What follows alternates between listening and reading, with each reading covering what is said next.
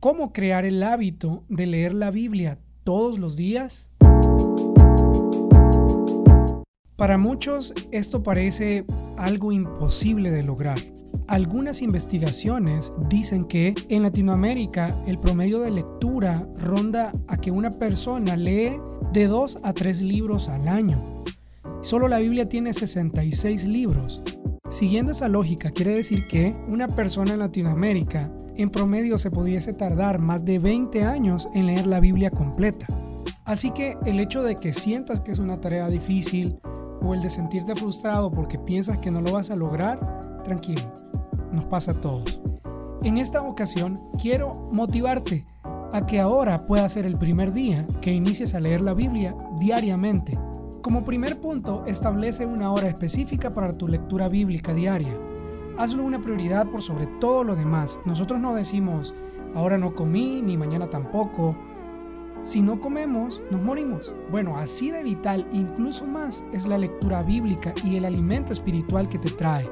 Mateo 4, del 3 al 4 dice lo siguiente, y acercándose el tentador le dijo, si eres hijo de Dios, ordena que estas piedras se conviertan en pan. Pero Jesús le respondió, escrito está, no solo de pan vivirá el hombre, sino de toda palabra que sale de la boca de Dios.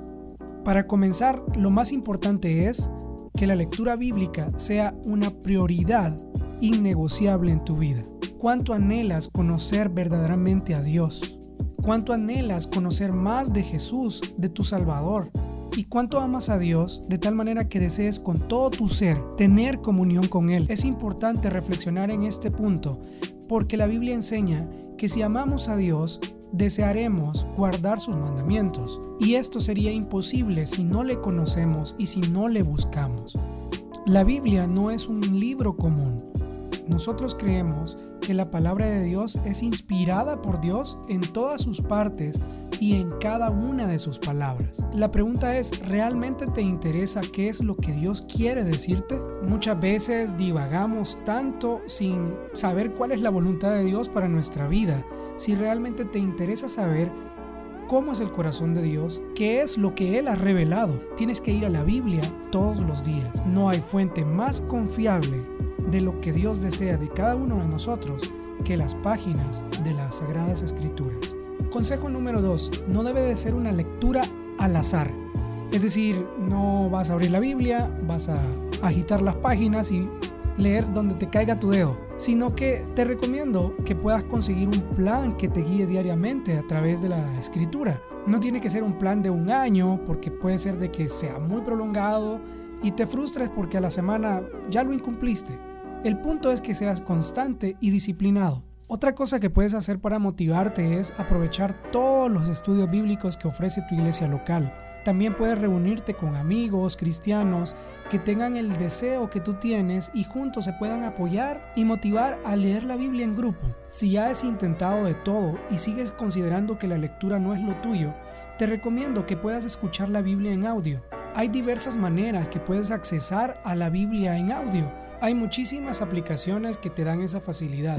Trata de practicar todo esto y verás que con el tiempo la lectura bíblica no será una obligación, sino que se convertirá en una necesidad.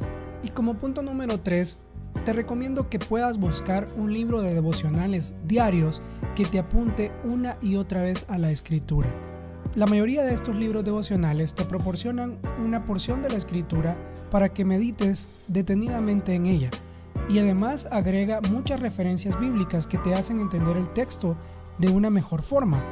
Es importante también que tengas un cuaderno en blanco donde puedas realizar tus apuntes, puedas comprarte lapiceros de colores, plumones y todo lo que te motive a que la lectura sea agradable para ti. Toda la escritura te apunta al Evangelio de Jesús. En cada una de las páginas hay una manera de llegar a la cruz.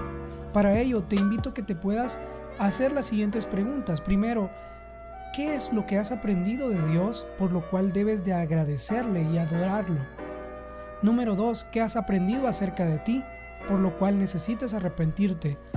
Y número tres, ¿cómo puedes llevar a la práctica y a tu vida diaria lo que has aprendido? Finalizo con lo siguiente, ¿es la lectura bíblica una prioridad para ti? ¿Estás haciendo algo para motivarte y que la lectura se vuelva un hábito importante en tu vida? Recuerda que hoy mismo puedes comenzar a leer la Biblia todos los días y estoy seguro que Dios te hablará.